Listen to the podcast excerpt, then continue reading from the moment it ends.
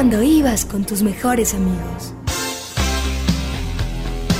Cuando en la oscuridad diste el primer beso.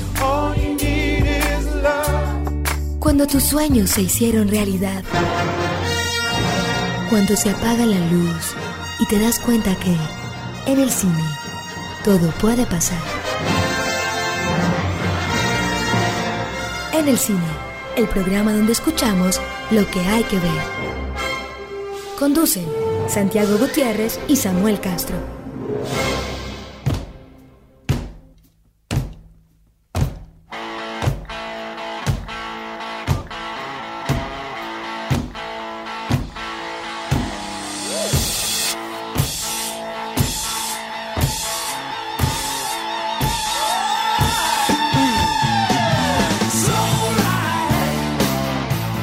Bienvenidos a En el Cine, el podcast donde ustedes escuchan lo que hay que ver y que cada semana busca hablar del séptimo arte, pero también de series, de imágenes, de eh, cosas que deberíamos estar de las que deberíamos estar pendientes en las pantallas.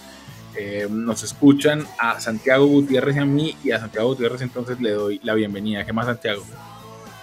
¿Qué tal? ¿Qué tal, Samuel? Saludos a los oyentes y gracias por estar aquí en otro episodio más de En el Cine. Eh, que nos escuchan en todas las plataformas, eh, eh, en Spotify, en Deezer, en, Google Podcast, en Amazon Music, bueno, en Evox, donde ustedes quieran, pero nos pueden escribir a nuestras cuentas de correo sin el pero. además, nos pueden escribir a nuestras cuentas de correos. la cuenta del programa es en el cinepodcast.gmail.com y a nuestras cuentas de Twitter, la de Santiago. San Gutiérrez J.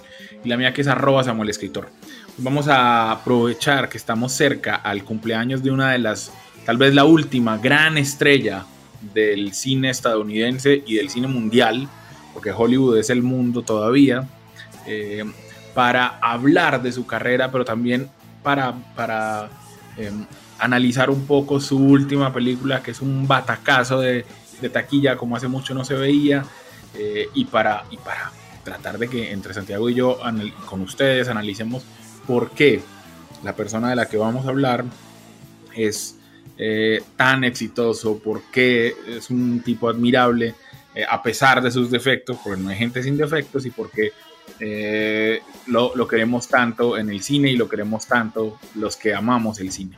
Vamos entonces hoy a dedicar este episodio al señor Tom Cruise.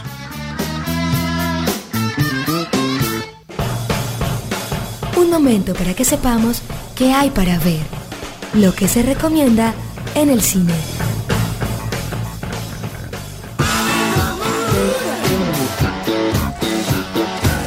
Santiago, vamos a empezar eh, a hablar de Tom Cruise por el final, es decir, por la última película de Tom, y uno dice películas de Tom como si él las dirigiera, pero más o menos, más o menos él las dirige porque también las produce. La última película de Tom Cruise que está en nuestra cartelera, que es eh, Top Gun Maverick. Eh, una película que por supuesto es eh, la secuela de la Top Gun original, en la que él repite el papel de Maverick, que era ese piloto eh, que, hacía parte del equipo Top Gun, pero en este caso el, piloto ya es un tipo veterano que se dedica a probar aviones de combate de ultra tecnología y que es castigado el, envío a la, base Top Gun, que creo que es en San Diego, California, eh, para reclutar y entrenar a un grupo de pilotos especiales para una misión que no nos dicen nunca que es contra Rusia, pero que todos terminamos sabiendo que es contra Rusia. Eh, y que en ese camino, digamos, le terminan de cerrar algunas heridas que se habían abierto en la Top Gun original eh, esto ya no es spoiler, 20 años después, eh, que quedaron, quedaron esas heridas porque el gran compañero de Maverick, Goose, en esa película original era Anthony Edwards, muere eh, en, en un ejercicio de, combate. Eh, Santiago, voy a empezar con el cómo te pareció. Porque, porque, porque lo hemos dejado para el episodio como para no contaminar nuestras opiniones, porque yo sí soy muy, yo salí no digo rejuvenecido, pero sí animadísimo de la película. Me pareció, eh, me pareció una película como hace mucho no veía dentro del cine comercial que me estimulara tanto, que saliera como tan contento. Eh, y entonces, una vez que te acabo de condicionar, quiero saber qué opinas vos de la película. No, yo me quise poner un poco, Samuel, en los pies de tres visiones que me parecen que escriben la película. Eh, y que pareciera que, que controvierten, pero que al final complementan lo que es este tipo de película en mi concepto. Y al final te digo en cuál lugar me puse un poco yo. La primera es analizarlo desde unos cánones más ortodoxos de la cinematografía. Y claro, es una película comercial, llena de clichés, patriotera por momentos, melosa, muy patriotera, la bandera de Estados Unidos está presente eh, por, superficial en sus conflictos, con una fórmula predecible que la ha utilizado Hollywood una y otra vez, que es héroe en decadencia, llega a un lugar incómodo y termina aprendiendo una lección que lo enaltece. O sea, puedes, podemos mencionar miles de películas, Samuel, de este tipo, desde Cars hasta Haga la lista. Entonces, en ese sentido, para alguien que sea ortodoxo en la cinematografía, puede decir esto y es válido. Ahora bien, hay otro enfoque que es quien le guste el cine de acción. Y en ese es una muy buena película de acción porque hay tensión desde el primer minuto, secuencias impecablemente coreografadas en el aire con las dificultades y con, digamos, quienes han podido ver el detrás de cámaras con la exigencia de que de Tom Cruise de que se hicieran las escenas propiamente en los aviones. Eh, una propuesta en donde se eh, se siente el espíritu de, Tony Scott, director de la película del 86, eh, donde hay un héroe que te genera simpatía, una gran estrella. Estoy de acuerdo con lo que dijiste, Tom Cruise es la última gran estrella tal vez del cine norteamericano a ese nivel y que ya no lo va a ver por, por digamos, la dinámica del negocio y aquí brilla con luz propia. Y bueno, y está eh, la producción de eh, Jerry Bruckheimer que que no falla en este tipo de, películas de acción y que funciona demasiado bien en muchos aspectos, en el uso de la música, en el uso de la edición, en fin. Punto aparte, quienes les gustan los aviones, que creo que, que, Top Gun del 86 fue un bocato de cardenale y esto es llevarlos a otro nivel. Y creo que la, en la tercera arista, Samuel, y, y, creo que es en la que nosotros nos ubicamos, es estos cincuentones y cuarentones que encontraron en esta película una conexión con la nostalgia. Y ese fue un camino inteligente que Tom Cruise y el equipo de producción decidió. Podían haber hecho una película sustentada en la tecnología de hoy, dándole un montón de, adornos, eh, mucho, mucho pantalla verde, mucha... Pero aquí Tom Cruise decide y, el equipo decide volver a la base, o sea, conectarse con esa propuesta de Tony Scott de los 80 y hacer y eso lo sentí desde el comienzo, desde, desde la imagen gráfica de la película, desde la presentación de los créditos, la presentación de los personajes. Eh, entonces nos pega a, estos cincuentones y cuarentones para quienes Top Gun de los 80 es un referente cinematográfico claramente. Te interrumpo para decir que primero que lo, lo que decías del espíritu de Tony Scott, la película está dedicada al final a Tony Scott, eh, que me parece uno de los muchos gestos que yo creo que, están ahí por Tom Cruise y por nadie más. O sea, la dedicatoria a, Tony Scott, la secuencia que tienen con Iceman, que es Val Kilmer, que me parece que no, no, creo que no creo que un guionista, productor racional hubiera hecho eso. Es decir, yo estoy casi seguro que eso es Tom Cruise diciendo, no, momentico, este, este señor eh, es muy importante para la película, no me importa cómo esté en este momento, porque Val Kilmer, eh, para los que no sepan, Val Kilmer en este momento no, no, puede hablar, eh, tiene un cáncer de laringe. Con traqueotomía. Con traqueotomía, entonces le tuvieron que hacer una... la voz cuando la utiliza es creada por efectos especiales no, muy fácil en los efectos especiales porque en un momento em, él, habla con una vocecita muy queda pero entonces eh, hacen lip sync con la voz creada digitalmente. Eh, esa es una escena conmovedorísima de la película porque, porque parece más bien un adiós al actor Val Kilmer. me, pareció como dos amigos despidiéndose y queriendo tener eso en pantalla. No, no, sé qué penses vos. Sí, eh, total. ¿cómo, ¿Cómo lo viste eso? ¿Cómo lo viste? No, total, total. O sea, ese guiño de. Hay un montón de guiños a la película original. O sea, lo que el hijo de Goose, que eh, el, hijo de Goose, que es Rooster, o sea, los dos, los dos pájaros, ganso y, y, gallo. Hay una conexión, hay imágenes de la Top Gun original, imágenes de Meg Ryan y en fin, que eso, que eso es una conexión permanente. Luego Val Kilmer es el, estoy de acuerdo con vos, es el punto máximo por, por digamos, más allá, si no conoces esta situación que les acabamos de hablar de Val de todas maneras es un momento en que los personajes eh, se encuentran porque de alguna manera el conflicto de salud de Val Kilmer se lo, se lo ponen a Iceman aquí, que es el personaje que él hizo en la Top Gun del 86. Claramente, lo habíamos hablado fuera de micrófono, son los códigos de un blockbuster ochentero con el que vos y yo y tal vez nuestra generación se enamoró del cine. A ver, porque digamos, ah, seamos honestos, la, puerta de entrada de gente como nosotros al cine fue este cine comercial, este cine de acción,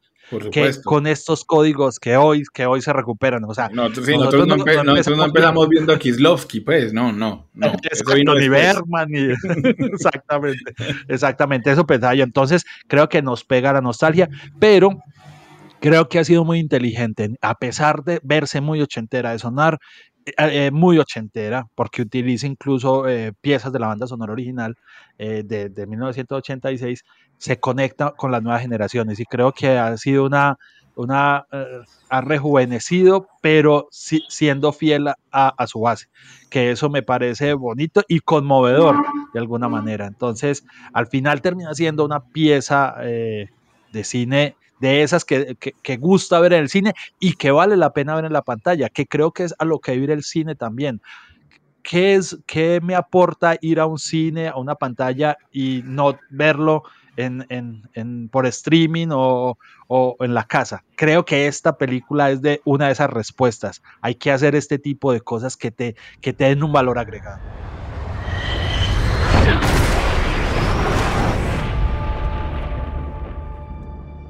What do we have here? Yeah, here I thought we were special. Fellas, this here's Bagman. Hangman. Whatever. What the hell kind of mission is this?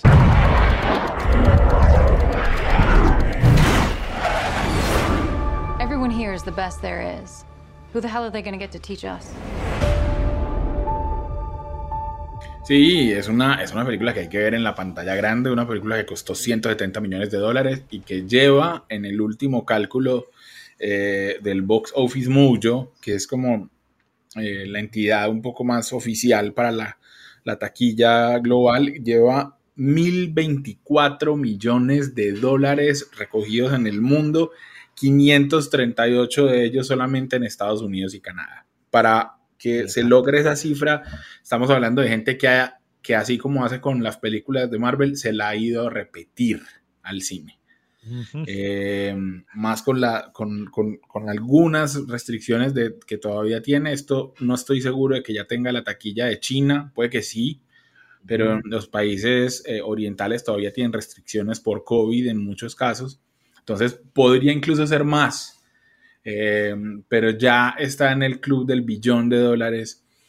Y entonces esto habla de la, digamos, de la, de la resistencia de, Tom Cruise como eh, el último bastión de ese cine para, para la pantalla grande. Esto llegará, por supuesto, a alguna plataforma en algún momento, pero nada de lanzamientos eh, al tiempo, nada de 15 días de, en cartelera y de una para plataforma, no, no, no, no, eso, eso no se le puede decir a un Tom que ha defendido a capa y espada el cine y las salas de cine eh, más que Christopher Nolan, yo diría que los, los exhibidores deberían ponerle una velita a Tom Cruise, porque es el tipo que, quiere hacer este tipo de películas todavía, eh, sin que sean de superhéroes, o sea, que trae otro público distinto al adolescente. Eh, y, y, además es capaz de hacer una película como, como la, dice la frase cliché, para grandes y chicos. O sea, esta película se la puedes mostrar al que sea, va a salir en muchos cursos de, de, de superación personal y de trabajo en equipo. Eh, es, Tiene una vigencia tremenda, pero además, eh, Santiago, vos le pudiste ver muchas secuencias de, de, de efectos y, hechas por computadores que yo creo que seguramente tiene retoques pero digitales, pero, pero uy, o sea, ahí no, yo no, no se ve un solo avión que no parezca que está volando de verdad.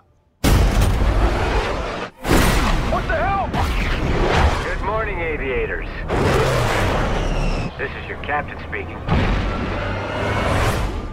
Sí, no, y, y, si buscamos imágenes, cuando, cuando me dice eso, estuve buscando un poco detrás de cámara y sí, efectivamente los actores sometieron a un entrenamiento y todo esto por esa mística de trabajo que tiene Tom Cruise, que, que, que volvemos a lo mismo, es un personaje que, que sigue fiel a esa, a, a esa antigua escuela de, del cine y que, y que pues con esta taquilla y con ese resultado lo volvió a hacer realmente. Eh, yo digo que solamente un tipo como él se le ocurre llevarse a esta gente tres meses para que hagan un curso, para que puedan estar dentro de, de esos F-18 o F-19, ya no me sé la referencia del avión. Y, eh, y, para operar las cámaras, Samuel, dentro exacto. de la cabina enseñaron a operar sus propias cámaras. Exacto, tenían que subirse al avión, ellos operar la cámara que, lo, que los filmaba, ellos maquillarse para las escenas, bajar del avión, revisar cómo había quedado y si necesitaban hacer más tomas, volverse a subir. Es que en esos 170 millones de, de, presupuesto, yo no sé cuántos millones son de combustible solamente, pues, porque es que esos, Así es, esos, pues, esos aviones no se volaron no, solos. Sí, leí por ahí que, que un día de grabación fácilmente quedaban 60 segundos, 40 segundos, o sea, realmente fue, fue de ese a ese sentido, a pesar de que parezca muy tecnológico, en su manera de hacer es, digamos, una, un estilo artesanal del viejo Hollywood. Es una, es, esa, es, esa, es, la maravilla de, de, un tipo como Tom que, que cree que los efectos especiales solo se usan cuando son necesarios, no, no para abaratar costos, no para, no, para, cuando son necesarios para la historia, cuando no se puede crear. Y, y, y ahorita que repasemos su carrera, vamos a ver que en, en, varias ocasiones él ha utilizado o ha exigido que ciertas cosas se hagan a la antigua porque él sabe que eso todavía se ve mejor en la pantalla, no estamos, esa perfección o esa eh, imitación absoluta de la realidad todavía no se consigue. Un ejemplo más, eh, aparte, ah, bueno, yo voy a decir que es perfecta Jennifer Conley de, de pareja de él por el, por el casting, por la estatura, por, por, por, la edad, que entonces no, que me parece eso bien, pues que no ponen a Tom pues como conquistando mujer, niñitas de 20 años, ¿cierto? Así Jennifer Connelly sí. pues se vea, se, se, vea espectacular, pero no es una niñita de 20 años, eso, eso me gustó mucho y más que metieran este asunto de Maverick sentando cabeza de alguna manera dentro de la trama. Eh, pero iba a decir, un, un, último ejemplo, que hay una secuencia que imita la famosa secuencia de voleibol de la Top Gun original, eh, que Quentin Tarantino alguna vez dijo que era eh, un canto homosexual. Eh, en este caso juegan fútbol americano en la playa y, y cuentan los actores que eh, la, hicieron la secuencia, celebraron. Esa secuencia es con todos sin camisa, mostrando músculos y no sé qué, y que ahí mismo se fueron a tomar cerveza y malteadas y no sé qué y como al, al, al, al, par de días les dice Tom, no, la secuencia no sirvió, toca volver a filmar, entonces otra vez para el gimnasio a volver a tonificar para volver a sacar esa secuencia. ¿Por qué? Porque a Tom no le gustó, porque Tom es el productor también de esta película. Y por eso, porque él es tantas cosas, pues vamos a, a darle un repaso a este señor que en estos días en que se emite este episodio eh, está cumpliendo la, media bobadita, la media bobadita de 60 años. Fellini, Spielberg, Bergman, Norton, Lucas, Fincher, Cruz, Bardem, los protagonistas en el cine. Santiago, eh, Thomas Cruz Mapotter III, o Thomas Cruz Mapotter eh, eh, Ford. el- te- exacto, eh, de, Sí. de Ford, lo siento, tienes razón. Sí, sí, sí. Thomas sí, Cruz sí. eh, de, de Ford, siempre se me olvida, porque es que eh, eso significa que hubo tres antes que él, que se llamaban igualito, eh, y habla, en- si, si se, mi- si se miran y buscan un episodio de, del Actors Studio que está en YouTube, en el que sale Tom Cruise conversando con el gran James Lipton, verán que eh, Lipton le hace un seguimiento al árbol genealógico de Tom Cruise como hasta 1800 y punta, es decir, a, a una familia que llegó con, con, con los barcos a Estados Unidos y este señor Cruz, que nace en 1962 en Syracuse, New York, pues es, es, eh, un tipo como cualquiera de nosotros. Es decir, por supuesto que hay, que hay que matizar, no es que nosotros estemos comparándonos con él. Lo que me refiero es que aunque tenga ese, tenga ese cuarto en el apellido, eh, es, era un tipo de clase media, clase media baja. digamos. Sí, sí, sí, total, Samuel, porque ¿qué hubiéramos hecho nosotros con la carita de Tom Cruise? Uf, Sí, uf, maravillas. sí, sí. Es- eso hubiéramos hecho. Maravillas. En todo caso, eh, Cruz es el único hijo hombre eh, entre cuatro hijos, es decir, tiene tres hermanas que lo, que lo adoran, eh, que, que lo utilizaban para practicar eh, como besar con el, con el niño de la casa. eh, y, que, y que como la mamá era eh, maestra de escuela y el papá era un ingeniero, pero con, digamos, con poca solidez económica porque cambiaba mucho de trabajo para cuando, cuando tenía 14 años, o dos, no, cuando tenía 12 años, Tom Cruise ya había cambiado 15 veces de escuela. O sea, estaban por todos lados, el papá termina yéndose de la casa dejando a una mujer con cuatro hijos chiquitos para criar. Eh, Tom cuenta que en algún momento el abuelo, que por eso fue la, mi confusión, el eh, Tom, Thomas Cruz Mapotter II, eh, les dice, bueno, yo puedo, yo puedo darle la educación a Tom, pero a las niñas no, y él dice, ni por el diablo, olvídese. Por eso termina haciendo el high school en un seminario, porque era gratuito.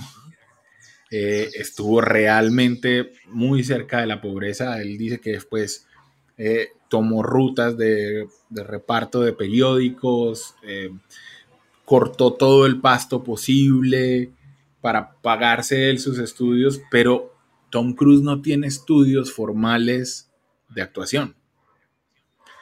Eh, eso es lo más impresionante. Es decir, él hace la escuela secundaria, en la escuela secundaria se mete a un grupito de teatro, hace un montaje de Guys and Dolls y cuando se gradúa, el hombre no tiene, o sea, se va a la aventura, es de los que se van a la aventura a, a Nueva York a buscar trabajo en la actuación, sin ningún tipo de entrenamiento.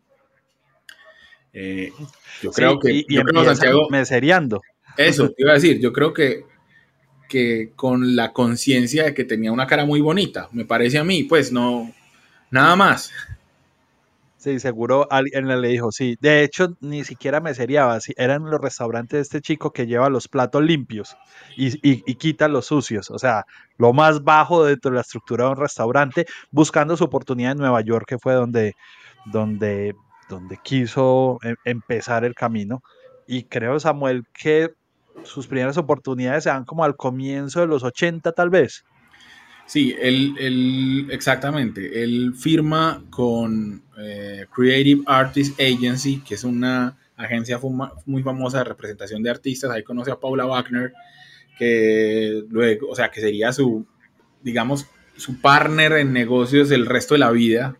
O sea, fue su agente, hizo sus contratos, luego coprodujeron juntos, luego cuando, y ya llegaremos a eso, pero cuando Paramount le acaba el contrato que tenía con Tom, eh, él y Paula eh, reviven United Artists eh, para producir juntos. Bueno, o sea, es, es una relación de toda la vida y, y, las relaciones profesionales de Tom son como de toda la vida. Y digamos que uno es muy difícil encontrar a alguien que hable mal de Tom Cruise en Hollywood, porque el hombre se ha formado una reputación de buena persona a partir de un montón de cosas. Él en ese capítulo de, de Actors Studio lo que dice es, mire, yo tal vez mi, mi habilidad ha sido saber relacionarme y saber mirar y aprender de la gente con la que trabajo. Porque el hombre eh, hizo, empezó haciendo lo que fuera, o sea, hizo eh, Taps, que fue como su primer papelito importante, como de un, de un soldado medio loco, eh, tatuado y no sé qué. y entonces el, ahí fue cuando le ofrecen la historia de, Risky Business y realmente el creador de Risky Business no la quería hacer con él, porque dijo, no, yo, yo, yo vi ese muchacho, ese muchacho no, este, este no, es el, no es el papel para esto. Eh, Paul Brickman simplemente había escrito la historia y, quería, tenía un tipo muy específico en mente, se reúne con Tom y es el encanto de Tom el que lo convence a hacer Risky Business. Eh, que si recuerdan y si no la han visto, digamos que la película es un, un clásico generacional y es que eh, los, los papás de este muchacho de Chicago se van eh, y él logra armar en esa casa sola.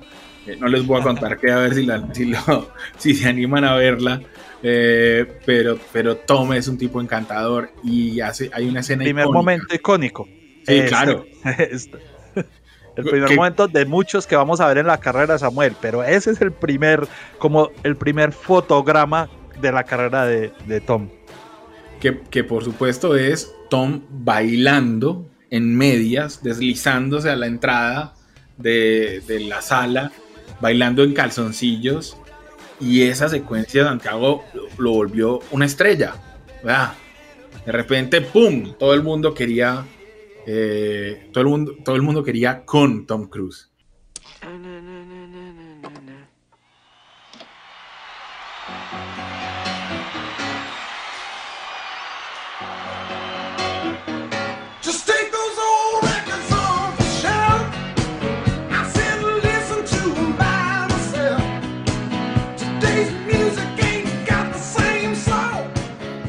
Estamos hablando de que Tom Cruise en ese momento Risky Business es una película del 83. Tom Cruise tenía 20 años. 20 años cuando le llega el estrellato brutal. Y lo inteligente de Tom Cruise o lo admirable de Tom Cruise es que después de eso lo único que vamos a ver es buenas decisiones profesionales. Puede que personales no tanto, pero profesionales es impecable todo lo que hace. Porque después de eso, digamos, eso, dale así hay, hay dos cosas, no, te iba a decir, toma como el, gran taquillero que precisamente la, Top Gun de 1986 es lo que lo pone en la posición, porque la Top Gun original, la de 1986, fue una película de 15 millones que recogió 357, o sea, eh, fue la más taquillera de 1986, su banda sonora fue un hit tremendo eh, y Take My Breath Away de Berlín ganó el Oscar eh, ese año. entonces eso lo puso en esa posición y en esta, digamos yo, esta década del 85 al 95, yo le emparentaría, me voy a hacer aquí una libertad cronológica, Samuel, pero que hizo películas, digamos, de más corte comercial como Cocktail, que a pesar de que le criticaron, eh, se ganó un Razzie. Fue, fue, una película. ah, no, se lo, se, mentiras que no se lo ganó, lo nominaron al Razzie. Los nominaron al Razzie, y, y, pero de todas maneras sigue siendo una película que se ve eh, comercial, llegó a un público. Después eh, digamos, eh, en días de trueno que se mete con el tema de la NASCAR en los 90 y, y, todo lo que tuvo alrededor con su relación con Nicole Kidman a partir de esa película. Pero paralelo a esto, Samuel, los, lo que decía, los grandes directores querían tenerlo. Entonces hace Legend con Ridley Scott, The Color, The Color of Money con Scorsese, Rayman eh, con Barry Livingston que le hace una, un, una, un pie, una segunda a Dustin Hoffman para que haga ese gran papel. Y en el 89 llega, eh, nació el 4 de julio Oliver Stone, que pues, no sé si te acordás, que era el absoluto favorito para ganarse el Oscar. El absoluto, o sea, Eh, creo que ha sido una de las grandes sorpresas de los Oscars de, estos últimos 40, 50 años, porque se le atravesó ese año. ¿Te, acordás que se le atravesó ese año, Samuel? Un tal Danny Day-Lewis con mi pie izquierdo, y entonces se le cayó su Oscar casi seguro. Después también siguió haciendo The Firm y otras películas con, con directores que muy prestigiosos. Ahí te paro, Santiago, para decir varias cosas, pues, para agregar varias cosas. Uno, eh, a mí me parece que el paralelo o la estrella con la que yo haría más paralelo de, Tom es justamente con Paul Newman. Porque, y, creo que esa es una experiencia que lo marca él en el momento en el que la tienen. Ellos se hacen muy buenos amigos, conviven muchísimo y me parece que Paul Newman forjó un poco el carácter de este Tom para el futuro. Es decir, Paul Newman era justamente un tipo que vivía por las emociones, que, le, enseñó a Tom que los papeles escogían no solo por los premios, sino también por lo que le ofrecieran como experiencia. Eh, para el color del dinero, ya Tom empezó a hacerlo por lo que fue reconocido y es esa tremenda preparación para cada papel que lo exige. Entonces se compró una mesa de billar pool y hacía, él dice, practicaba 10, 12 horas diarias de billar. El entrenador que, le, lo entrenó en billar eh, dijo antes de filmar que Tom, si quisiera, podía ser profesional después de lo que había hecho. Eh, Samuel, ahí lo emparentamos con gente como Robert De Niro, Danny J. Lewis, del que dicen eso. Gente que, que ya, ahí sí, va a sonar a viejito, pero gente que ya no, no se hace eh, en el cine de hoy. Exactamente, o sea, es una, es una vaina tremenda. Él nació el 4 de julio, que es la, adaptación de la autobiografía de Ron Kovic, pues que filmó con, con Ron Kovic ahí al lado. Eh, él, le, digamos, le, le contaba cosas de su vida y Tom las metía en ese mismo momento en la filmación.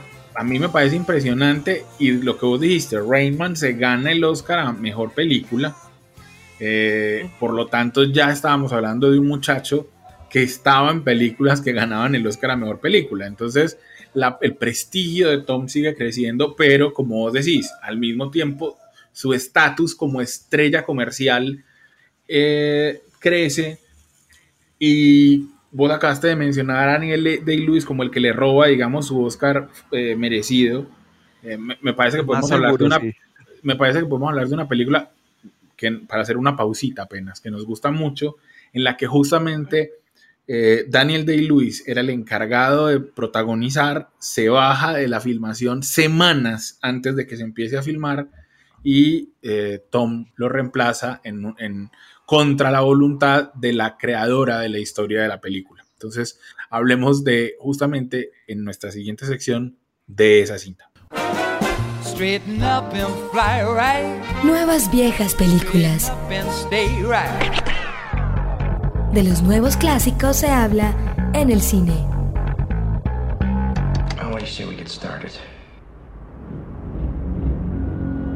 So you want me to tell you the story of my life? I'll tell you my story. I'll tell you all of it.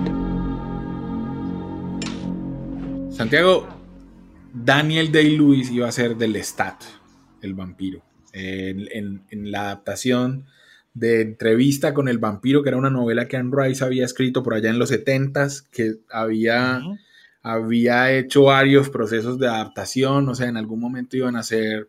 Em, eh, ¿cómo se llama? Howard, eh, Rutger Hauer, eh, el, que actúa también en, en, Blade Runner, iba a ser Lestat y el papel que hace después Brad Pitt lo iba a hacer John Travolta, pero esa cosa no se concretó. Finalmente, Lestat iba a ser Daniel Day-Lewis, lo reemplaza Tom y Anne Rice públicamente dice que era el peor error de casting desde la hoguera de las vanidades, escogiendo a, Tom Hanks como para, el papel. Yo, eso sí fue un gran error de casting.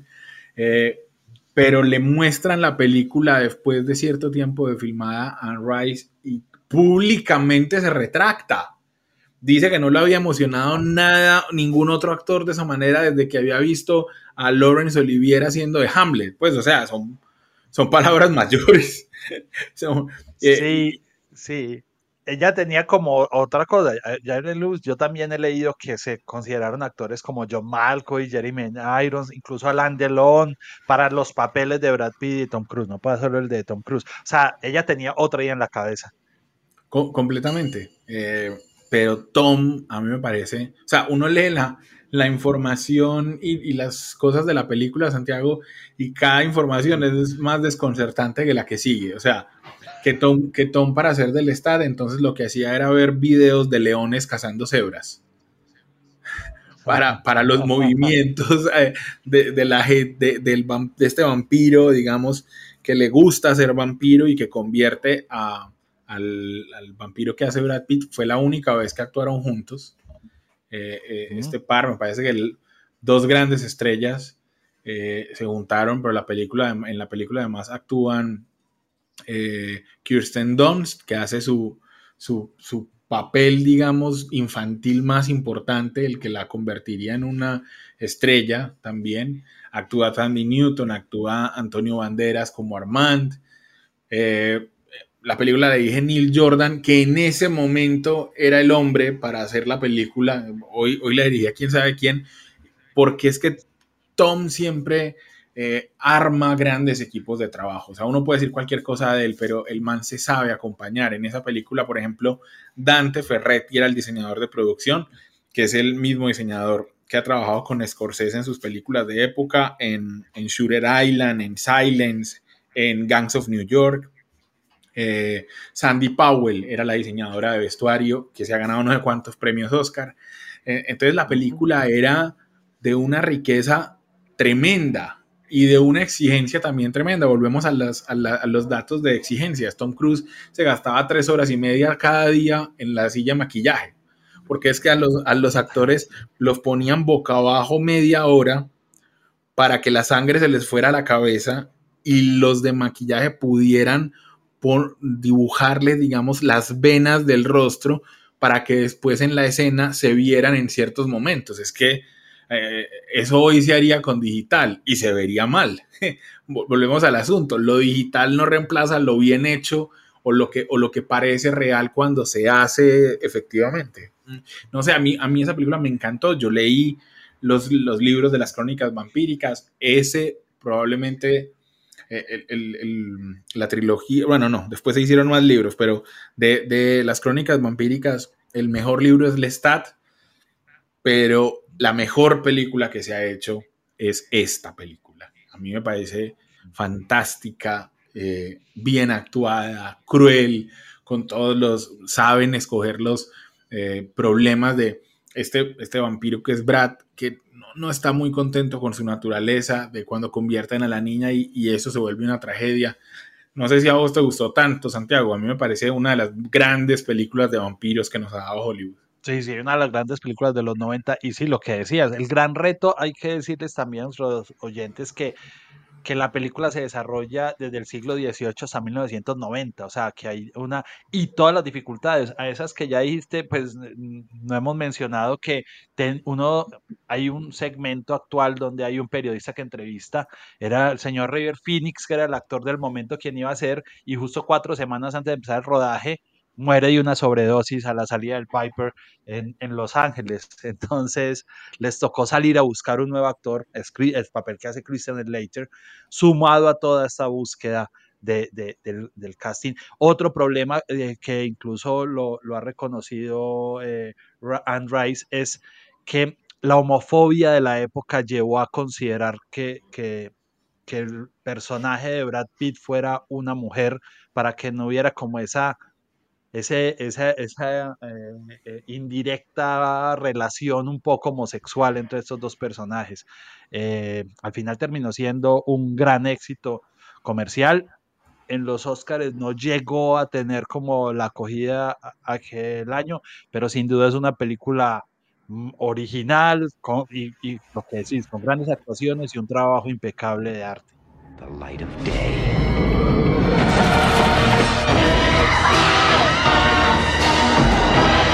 You're a vampire never knew what life was until it ran out in a red gush over your lips. I can't stand this any longer.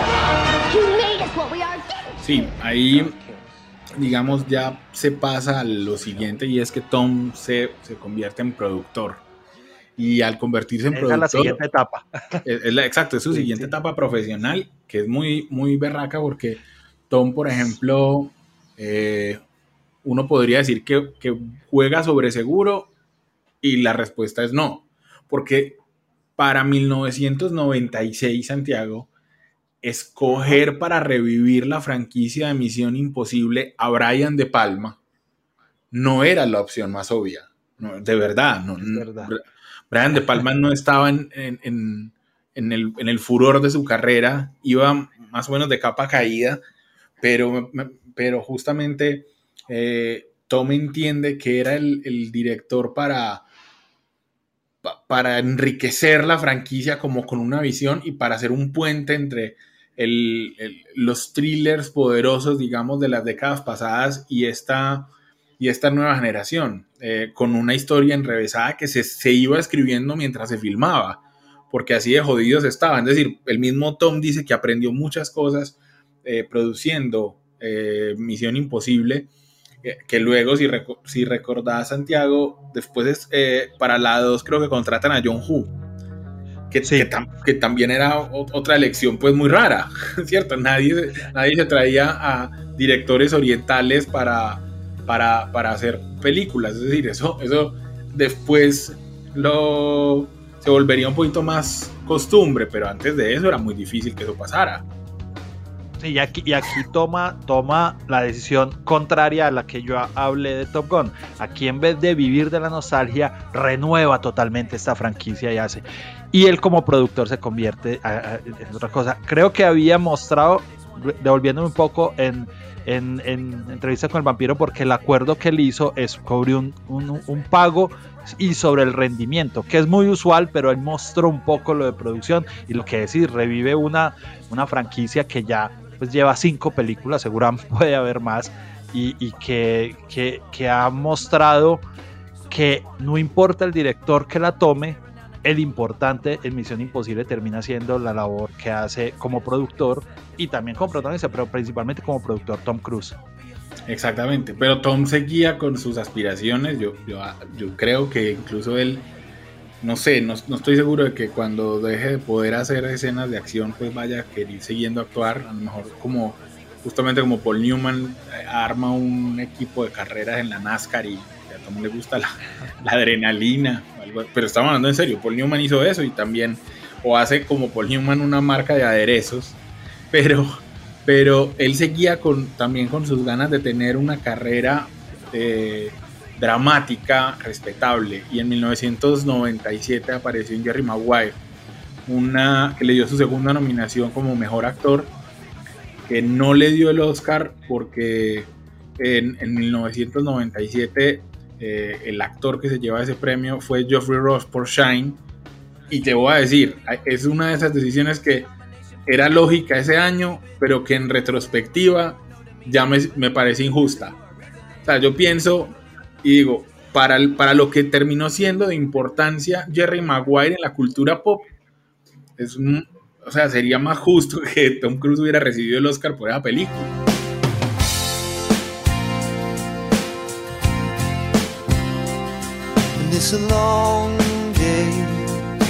Porque, Sí, Jerry Maguire fue una sorpresa, Samuel de todas maneras, porque, a ver, una comedia romántica no, no, no tenía, pero ese año tuvo grandes nominaciones, tuvo un trabajo ahí eh, importante y claramente terminó siendo dentro de la cultura. Sí, lamentablemente la gran actuación de, de Jeffrey Rush en Rush, eh, Shine, creo que que pocos de nuestros oyentes van a tener que ir y volver a ver la película para recordarla. Cambio, Jerry Maguire seguramente se les ha atravesado muchas veces en su vida. Claro, a él, a él empieza ahí también a combinar un poco su, su vida personal, empieza a causarle problemas. eh, es decir, Ice White Shot eh, trabaja con Kubrick, que no era decir cualquier cosa, pero creo que Kubrick también intencionalmente se aprovecha de que Tom Cruise en ese momento se estaba divorciando de Nicole Kidman y tenía públicamente varios problemas de matrimonio que se trasladan a Ice White Shot eh, y que, bueno, la película es de esas películas que cada vez está mejor. eh, porque, porque uno ya entiende ciertos conflictos o los ha vivido, o, bueno. Eh, y luego Tom Cruise filma eh, para Paul Thomas Anderson en Magnolia.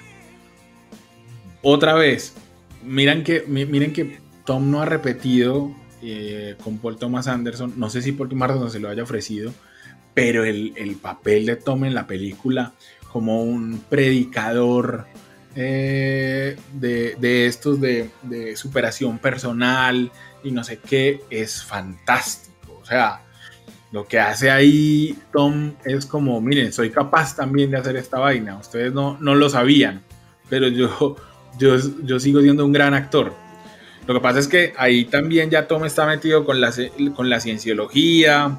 Eh, luego eh, tendría tendría un, romance, digamos, muy sonado con Penélope Cruz, eh, que incluso en, el programa en el Actors Studio dice que su, le preguntan cuál es su grosería favorita y él dice que es joder, que en español, lo que creo que, es como su herencia de, esa relación. Si, recuerdan, Tom Cruise pierde el Oscar de, del 2000 mejor actor de reparto con Michael Caine por las reglas de la Casa de la Sidra. Eh, que, es así, es justa completamente, pero, pero da pesar que a Tom no, se le dé, o sea, uno le tendría que hacer la misma fuerza que le hicieron a Leonardo DiCaprio por la, por, por, porque Tom se ganara un Oscar.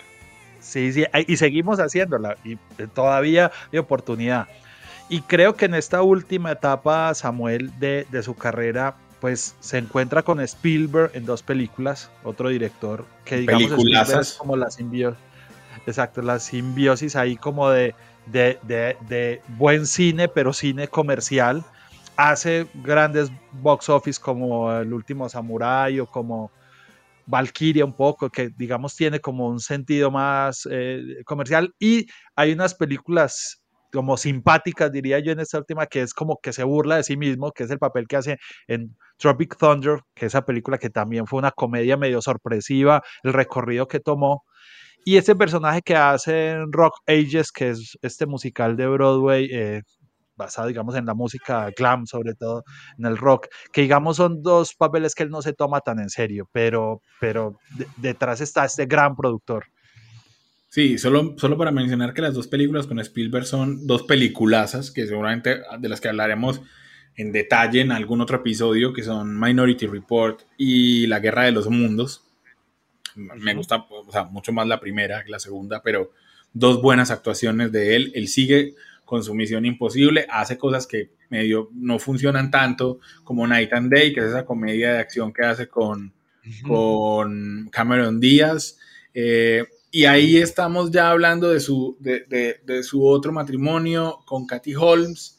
Eh, estamos hablando de que tiene problemas porque pelea con Spielberg, porque en la cienciología tienen como la cosa que más detestan es la psiquiatría eh, y, la, y la psicología, y entonces van en contra y como que, como que en alguna conversación Spielberg mencionó a un psiquiatra y a los dos días eh, la gente de la cienciología le cae al psiquiatra y eso enojó a Spielberg un poco con, con Tom Cruise. Él sigue, eh, digamos, reinventando cosas y entonces se anima a hacer la adaptación de Jack Reacher, que son una serie de novelas escritas por Lee Child, que mm, son muy conocidas en Estados Unidos, no tanto entre nosotros, aunque ya hay una serie que pueden ver en Prime Video sobre eh, Jack Reacher. y empieza a hacer unas películas con dos directores, es decir, con Joseph Kosinski, que me parece el menos bueno, con el que hace Oblivion, pero se casa con él un poco, es decir, Kosinski es el que hace ahora la última Top Gun, y la gran, me parece, última relación profesional de Tom Cruise, que es con Christopher McQuarrie, eh, porque Christopher McQuarrie lo dirige en, las, eh, en las misiones imposibles, eh, lo dirige también en, la, en las Jack Reacher, pero además es un director que es capaz de lidiar con todo, que ya no es tan, eh, digamos, tan fácil. Y ahí te saqué, ah, ¿por qué hay que decir eso? No es que él sea una persona difícil, es que ya, por ejemplo, a un tipo de 60 años, las aseguradoras no lo le, ponen una prima muy alta para, las, para que él siga haciendo sus propias escenas de acción. Eh, eso encarece los costos de las películas eh, y sin embargo Macquarie acepta todas esas imposiciones eh, justamente para filmar con Tom. Entonces, la próxima Misión Imposible, que está dividida en dos partes, es decir, es Misión Imposible Dead Reckoning parte 1 y parte 2, las escribe Christopher McQuarrie, eh, que, es el hombre con, el que ahora Tom se entiende, y Tom, digamos que está buscando su lugar porque eh, después de lo que decíamos, después de ese problema con Paramount, a él le ha tocado producir sus propias cosas. Lo que pasa es que eh, Misión Imposible es cada vez más exitosa. Y eso ha hecho que Tom pueda hoy darse unos lujos que no le están permitidos a ninguna otra estrella. Por supuesto, él es su propio productor. Pero él lo demuestra la última película de la que vamos a hablar un poquito más en detalle, que se llama Edge of Tomorrow. Hello. My name's Forrest, Forrest Gump. You were afraid to be my dad. I didn't want to get into trouble. You talking to me? You talking to me? Well, who the hell else are you talking? You talking to me? Películas para la casa, en el cine. I am about to tell you sounds crazy. But you have to listen to me. Your very lives depend on it. This is not the end.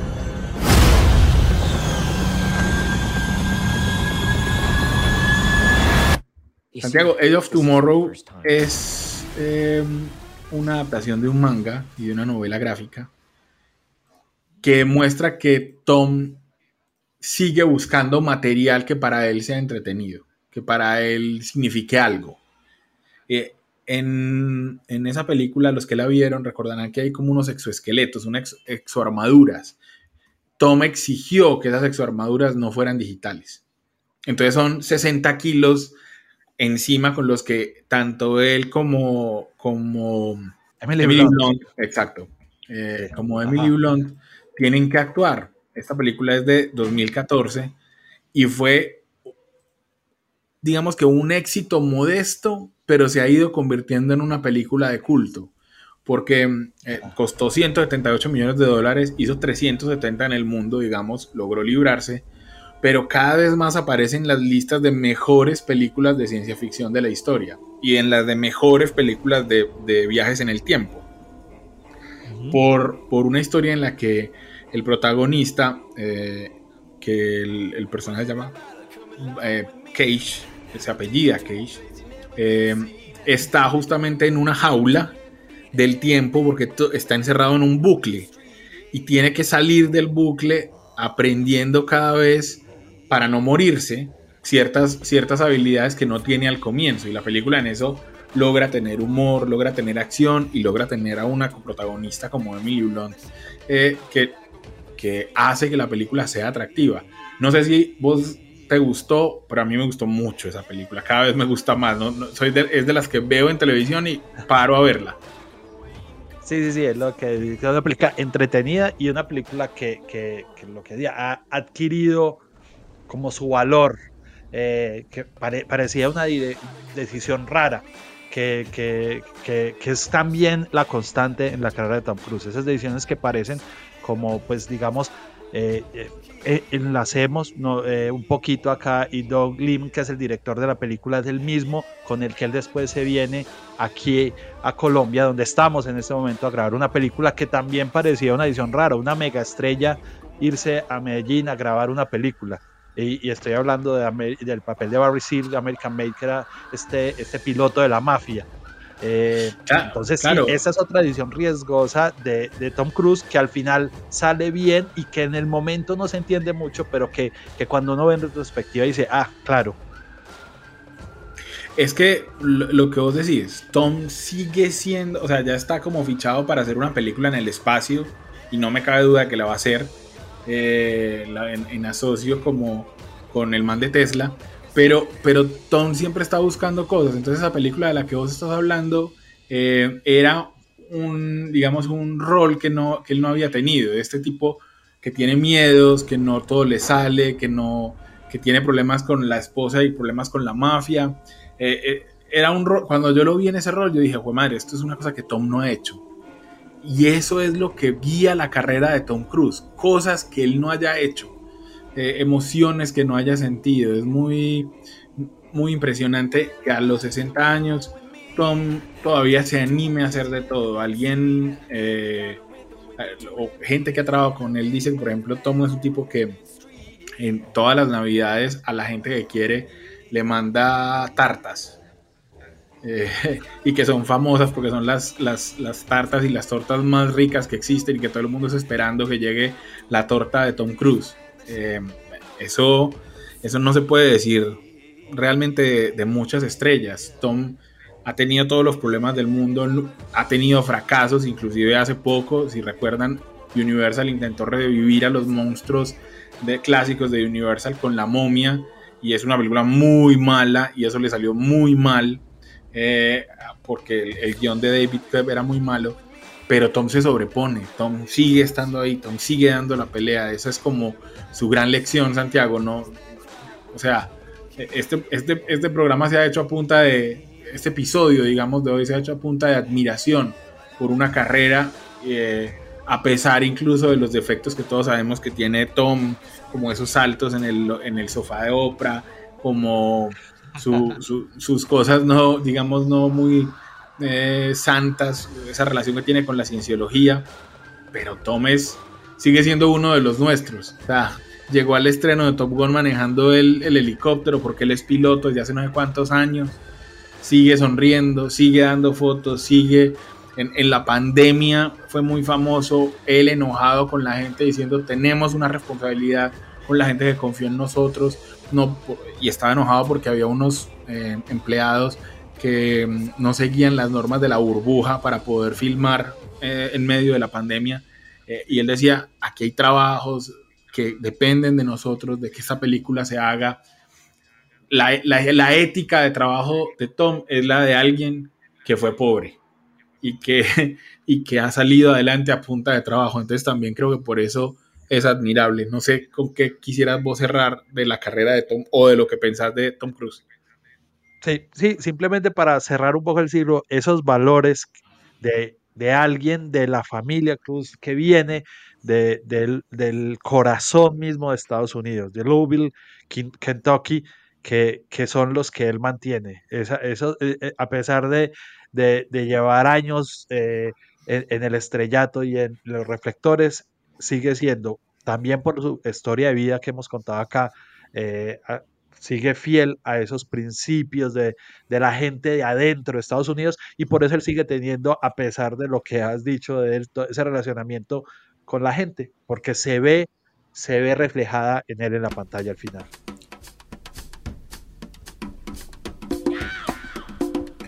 Terminamos entonces con una canción que, suena en entrevista con el vampiro y que puede decir un poquito, puede, expresar un poquito ese, ese, pacto que probablemente tiene Tom con el diablo para seguirse viendo los 60, eh, así de pinta y así de exitoso y, así de brillante su sonrisa. Entonces, eh, con Sympathy for the Devil de los Rolling Stones, nos despedimos de este en el cine y esperamos que nos acompañen en el próximo episodio del podcast en el que escuchan lo que hay que ver.